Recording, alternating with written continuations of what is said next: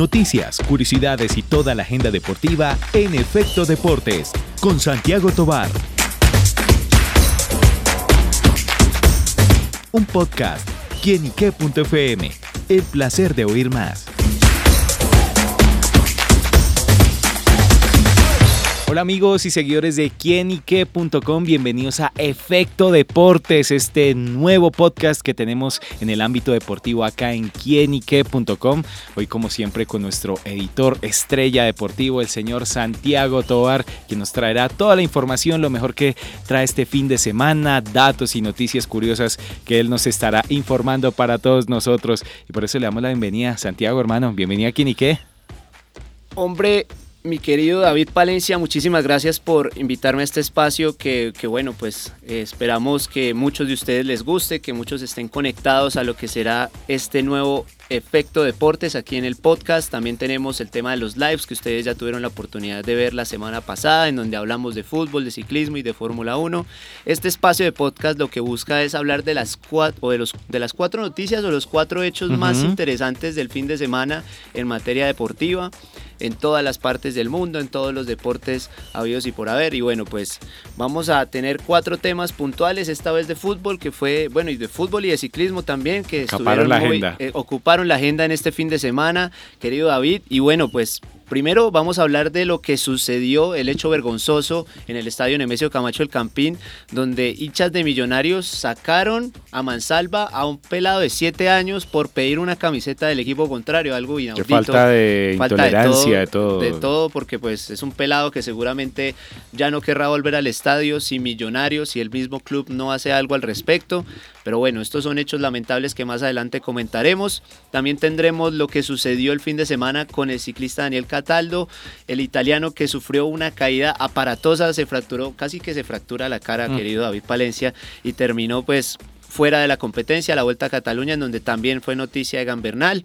También tendremos el caso de Brian Fernández, un jugador argentino que desapareció y de un momento a otro este martes ya apareció, eh, perdón, el lunes pasado ya apareció y bueno, pues eh, algo muy, muy, muy extraño, si vamos a mirar eso también. Y extraño también, pero que a la, a la, final pues ya el jugador ya se encuentra con su familia y demás, pero bueno, vamos a hablar de ese tema porque pues es un caso bastante raro. Y otro caso rarísimo fue el partido en la división profesional del fútbol boliviano que tuvo 42 minutos de adición, David Valencia. Ojo con ese dato, 42 minutos de adición. El partido más largo del mundial que alargaban los minutos. Exactamente, parece, se tomaron muy en serio la regla de, de la FIFA de, de mantener tener ese tiempo adicional si se perdían varios minutos dentro del partido. Y bueno, esos son los temas que tenemos. Adicionalmente tendremos la agenda deportiva de la semana con partidos amistosos de la selección Colombia y los partidos atrasados del fútbol profesional colombiano. Bueno, pues ya Santiago nos hizo los adelantos de esos titulares de lo que trataremos en esta agenda, en esta primera edición de Efecto Deportes, este podcast acá en quienique.com. Y bueno, empecemos por el fútbol profesional colombiano. Ya vamos a hablar de caso que nos había adelantado Santiago, pero hablemos de lo más destacado en el que, bueno, Santiago, hay cuatro líderes dos, tres grandes que están en la cuerda floja y bueno, lo que sucedió en esta más reciente fecha del fútbol profesional colombiano.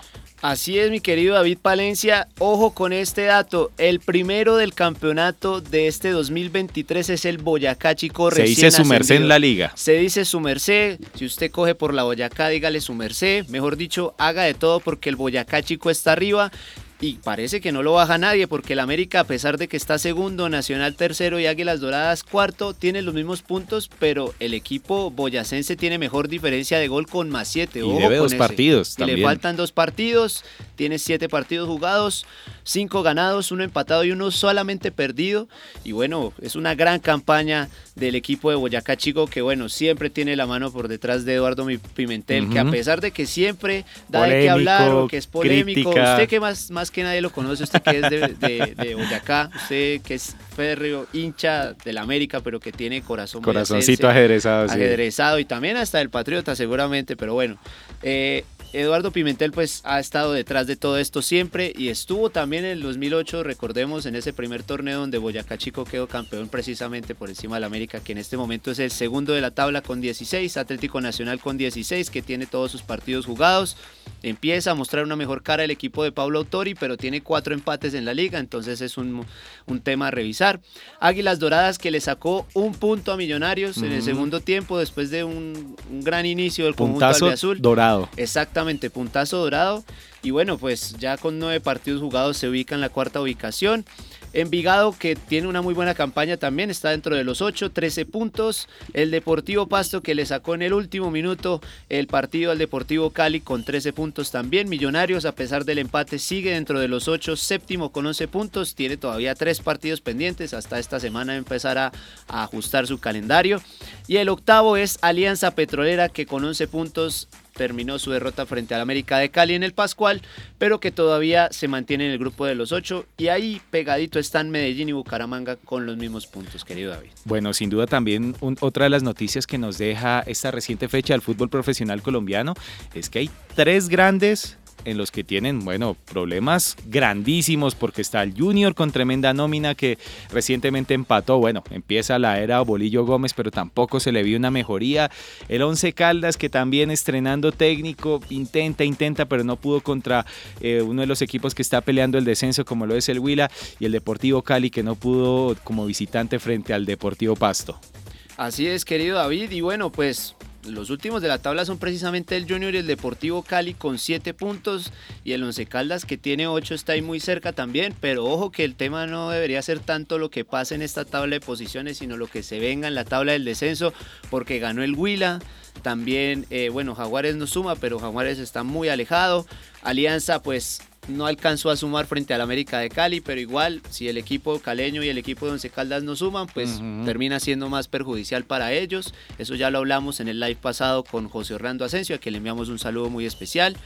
Y bueno, pues esperar qué sucede con estos equipos, porque al final terminan siendo una gran pérdida para el fútbol colombiano. Preocupante panorama, pero bueno, todavía hay caminito. Sí, sí, todavía hay camino, todavía queda un torneo y bueno, aún ahí quedan varias cositas en el tintero.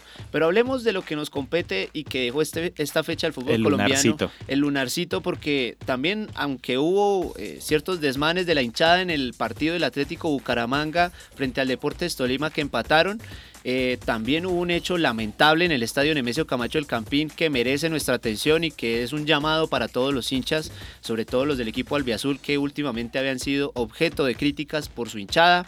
Ya lo vimos en un partido previo en donde una mujer denunció que habían unos hinchas que la estaban amenazando y que le estaban hasta gritando un montón de cosas simplemente por ser de un equipo del de otro país. Se trataba del equipo de Universidad Católica de Ecuador que vino al Campín a jugar y bueno, al final terminó y terminó gritada por los hinchas albiazules, que son unos pocos, porque hay otros que sí Pero desafortunadamente dan de qué hablar y dañan el ambiente del espectáculo. Así es, David, y bueno, pues termina siendo un tema preocupante lo que sucedió este fin de semana porque sacaron a un pelado de 7 años junto a su acompañante. Que es niño, es que es... Simplemente por recibir la camiseta del equipo rival, del Río Negro Águilas. Al final termina siendo un hecho lamentable en la parte oriental del estadio donde muchas veces se ven este tipo de ¿Quién situaciones. se creen esos tipos para tratar de expulsar a alguien que viene a un partido que paga su boleta, que paga su entrada?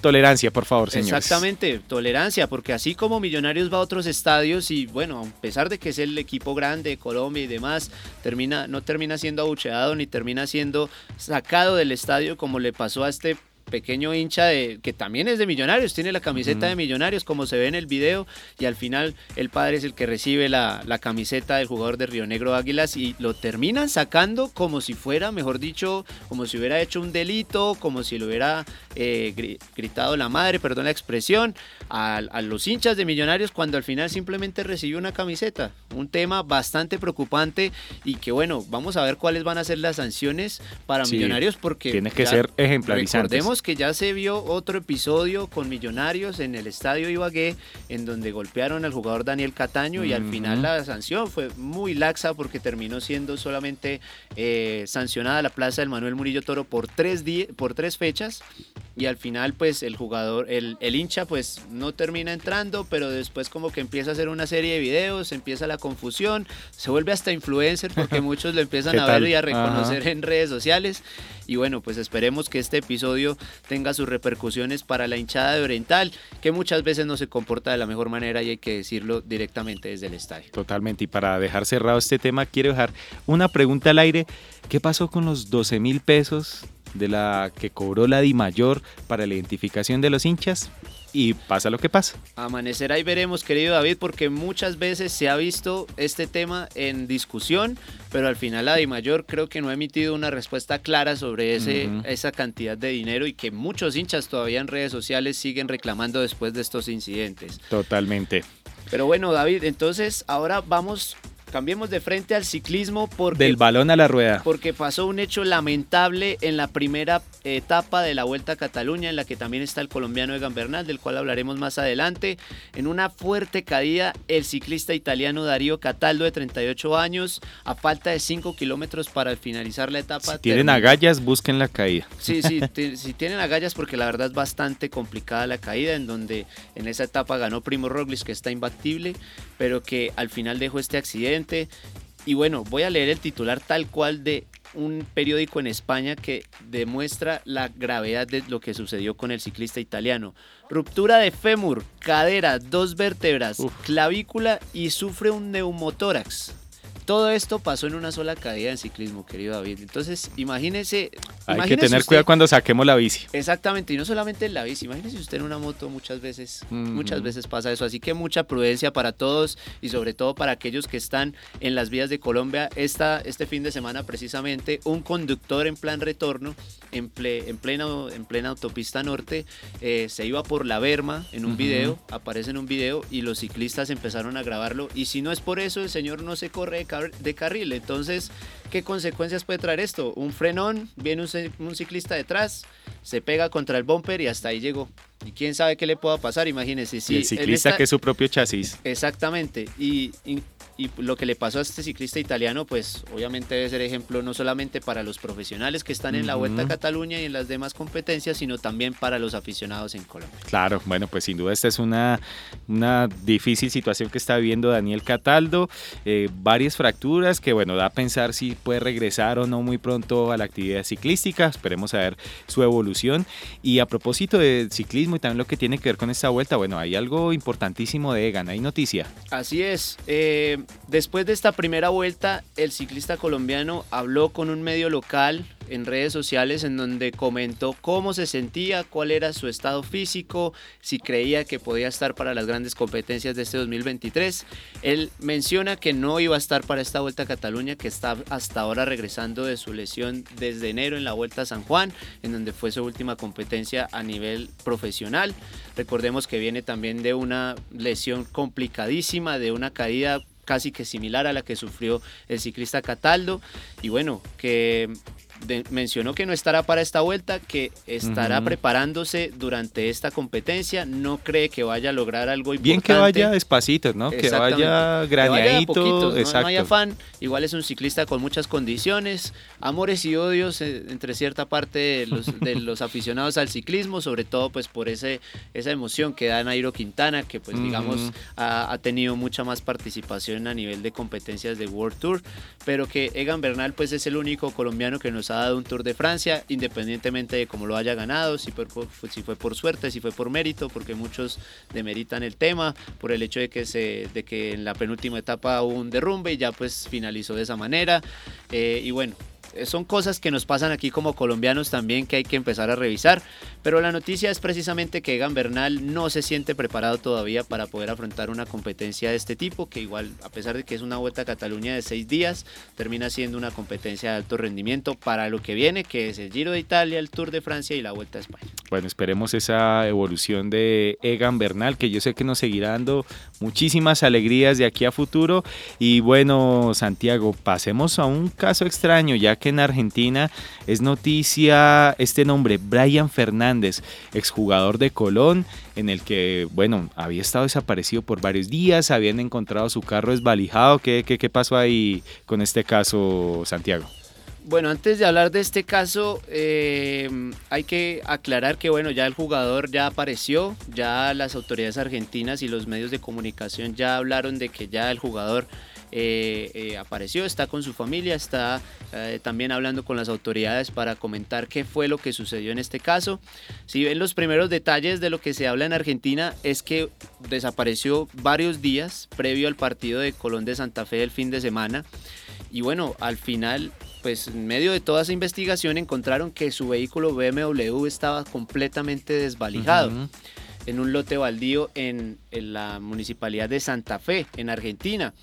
Y bueno, al final termina siendo un tema bastante extraño porque eh, mencionan eh, el Néstor Gorosito, el técnico de Colón, lo siguiente.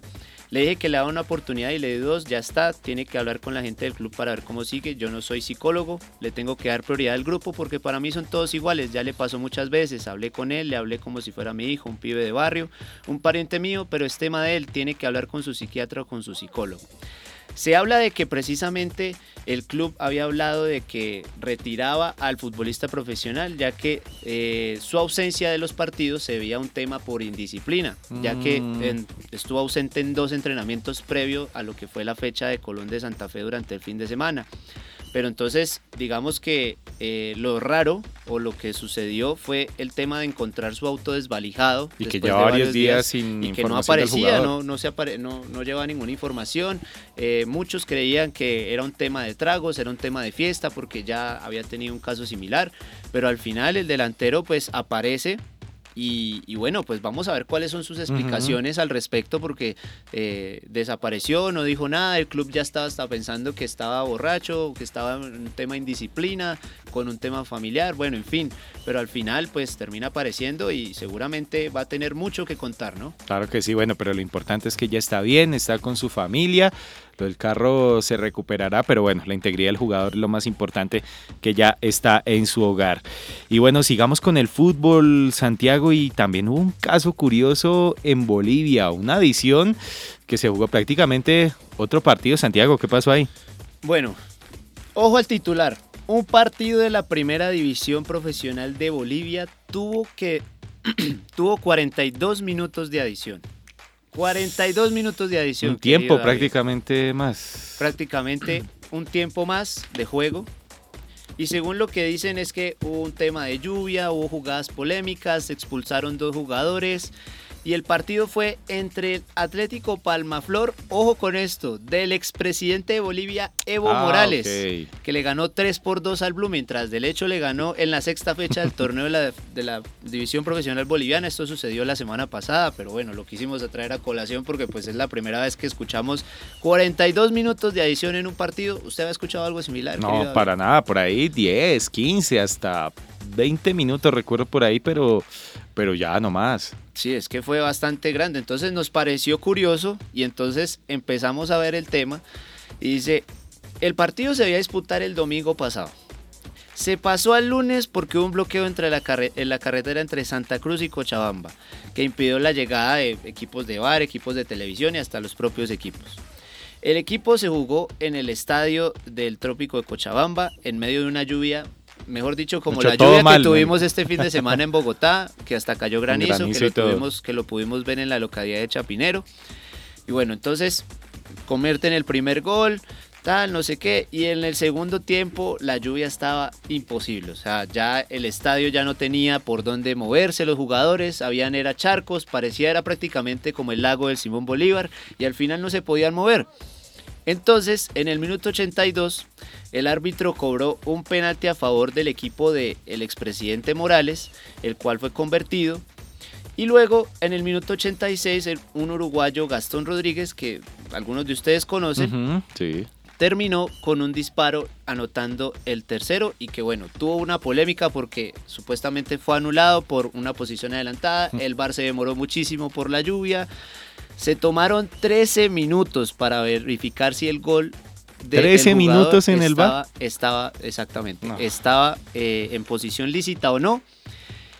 A lo que el árbitro decidió añadir 10 minutos al encuentro. y ojo con esto, entonces se terminó jugando, superó ampliamente lo dispuesto por el árbitro Y el otro momento polémico fue en el minuto 90 más 20. Ya iban, 90, ya iban 110 minutos de partido. Pero ese árbitro yo lo hubiera terminado, qué ganas de complicarse. Hombre. No sé exactamente por qué lo siguió, no sé si tenga algo que ver el tema del presidente Morales. De hecho, a los árbitros los sancionan y ya no, volvieron, no volverán a pitar durante este año con, eh, en Bolivia por esta situación. César Menacho vio la primera tarjeta amarilla por una falta contra el arquero del otro equipo, ¿sí?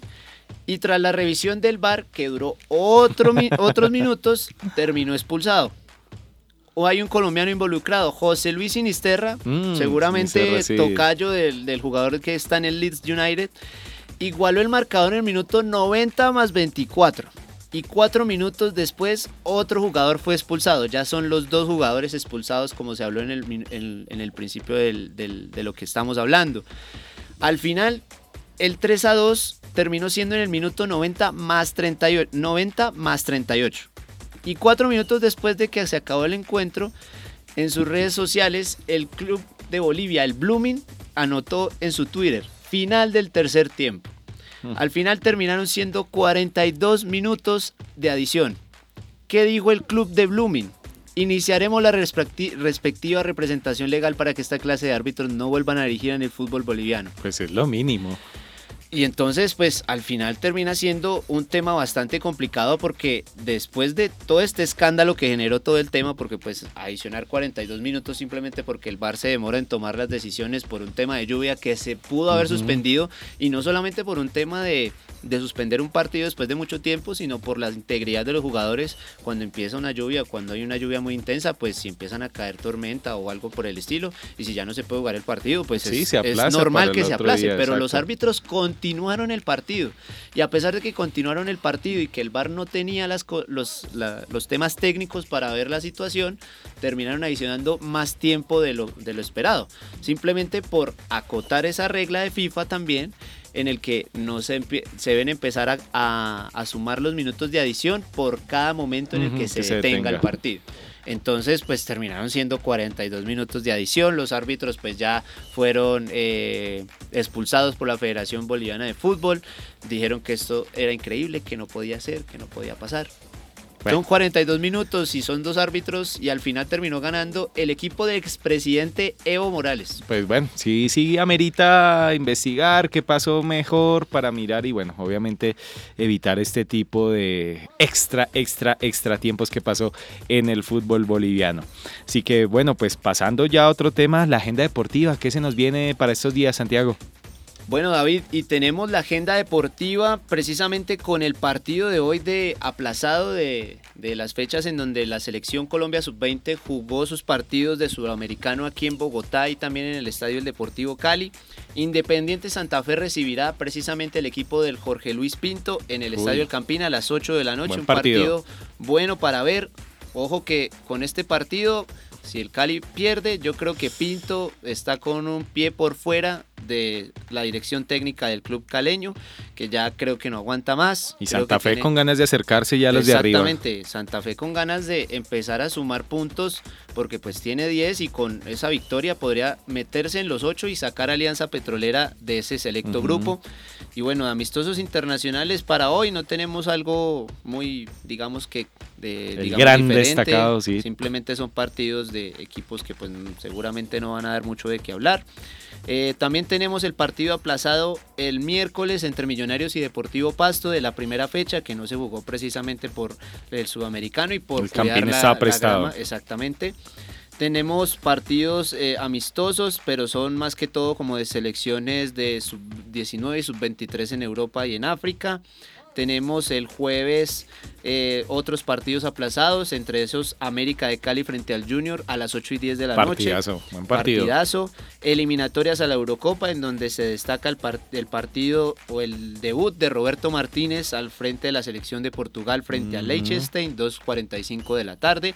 Y un gran partido entre Italia e Inglaterra en ese grupo que, bueno, esperan buscar quiénes serán los clasificados al certamen europeo del 2024. Mientras que en amistosos internacionales tendremos a la selección Colombia sub-20 ese mismo jueves frente a la selección de Gales sub-21 a las 7 de la mañana en territorio español. Y también tendremos el partido entre Argentina y Panamá, el estreno del equipo campeón del mundo, con seguramente Lionel Messi a la cabeza.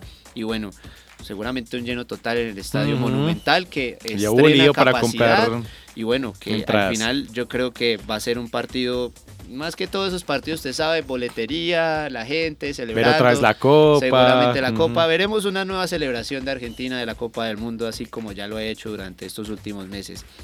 Para el viernes tendremos el comienzo de la fecha de clásicos.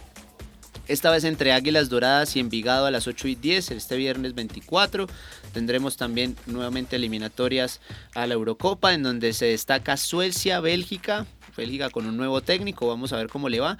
Y ojo con esto, el debut del subcampeón del mundo después, del, después de la Copa en Qatar, Francia frente a Países Bajos, partidazo para que no se lo pierdan, 2 y 45. Capitanía. Exactamente, Mbappé siendo el líder de este equipo, ya después de lo que fue el Mundial de Qatar, pensando lo que será el 2026 en Estados Unidos, México y Canadá pero por ahora se viene la Eurocopa en el 2024 y hay que clasificar enfrentando al equipo holandés que bueno, siempre complica. Y bueno, tenemos también a la selección Colombia jugando frente a Corea del Sur. Ojo con esto, hay que madrugar 6 de la mañana el viernes. Los que no madrugan, entonces les toca poner la alarmita, 6 de la mañana. Corea del Sur, Colombia, seguramente. Da curiosidad a ver cómo estará. Sí, vamos a ver porque es una convocatoria diferente. Solamente están cuatro de los habituales. Está Mateus, está James, Juanfer y también está eh, Falcao García. También Camilo Vargas, el quinto que me faltaba. Y también tendremos el partido entre Japón y Uruguay a las 5 y media de la mañana. Japón, próximo rival de la selección Colombia en la siguiente semana. Y bueno, esos son los partidos amistosos que digamos tienen como, eh, como ese atractivo en Sudamérica. Recordemos que este fin de semana pues no va a haber fechas en Europa, solamente en Sudamérica. Y bueno, tendremos la fecha de clásicos, como les decía, Once Caldas Pereira, entre los más destacados del sábado, Nacional Medellín, Clásico Paisa, 6 y 20 de la tarde, y Tolima Atlético Huila a las 8 y 20. Seguiremos con la Eurocopa, en donde tendremos destacado a España frente a Noruega a las 2 y 45. Un, er-, un Erling Haaland que viene haciendo goles, una máquina. Pero está como lesionado, entonces creo que, creo que está en duda, creo que está en duda. Vamos a ver cómo le, cómo le va de aquí al sábado, si pueda estar. Y bueno, eso sería como la agenda de esta semana, en donde también tendremos el sábado un amistoso entre Alemania y Perú. Bueno, los alemanes que quieren empezar Interesante ver a Perú también. Empezar a buscar eh, esa, esa senda victoriosa para volver otra vez a lo más alto. Ya vimos cómo le fue en el Mundial de Qatar, ya vimos cómo le fue en el Mundial de Rusia. Y bueno, no ha sido un buen tema para eh, el equipo alemán. Y bueno, tendremos también el domingo el clásico gotano, Santa Fe Millonarios y eh, Deportivo Cali frente al América de Cali en el Estadio Palmaseca, 5.30 de la tarde, el de clásico bogotano 7 y 45 de la noche del domingo. Y también tendremos eh, nuevamente el debut, eh, seguramente la jugada de Cristiano Ronaldo frente a Luxemburgo a la 1 y 45. Recordemos que a Cristiano le gusta anotar mucho frente a estos equipos y seguir ampliando esa ventaja en la tabla de máximos artilleros de la historia. Y el domingo, el último partido que queremos resaltar es el de Suecia sub-21 frente a Selección Colombia sub-20 de cara a lo que será el Mundial en Indonesia. Bueno, pues sin duda una agenda muy, pero muy cargada para cada día. Bueno, simplemente para que nos escuchen, prográmense y bueno, disfruten el partido y sigan a su equipo favorito. Una agenda deportiva totalmente cargada para estos días. Así que bueno, pues amigos, esto ha sido el Efecto Deportes, este primer episodio de muchos más. Empezamos también esta nueva temporada, este nuevo producto que quienique.com le trae para todos ustedes. Así que bueno, Santiago, gracias por estar con nosotros y seguiremos con mucho más efectos. Así es, querido David, y bueno, muchísimas gracias por el espacio y a todos ustedes, no olviden compartir el contenido, estamos haciendo cositas nuevas, no solamente será este podcast, vendrán otros más que ya David Palencia les comentará y va a estar muy presente ahí. Y también tendremos el tema de efecto deportes en nuestras redes sociales para que estén muy pendientes, los, los movimientos del fútbol colombiano, los live en donde hablamos puntualmente de ciclismo, Fórmula 1 y el fútbol colombiano, también en su categoría femenina. Y bueno, también tendremos varias cositas en TikTok y otras cositas que vendrán de manera de sorpresa. Vamos a empezar a mostrar este efecto deportes, una nueva sección aquí en quienique.com. Muchísimas gracias, David. Bueno, a ustedes, Santiago, gracias y a ustedes, amigos, que siempre están conectados con nosotros porque esto es quienique.com, el placer de saber, ver y oír más. Nos oímos a la próxima. Chao, chao. Chao, chao.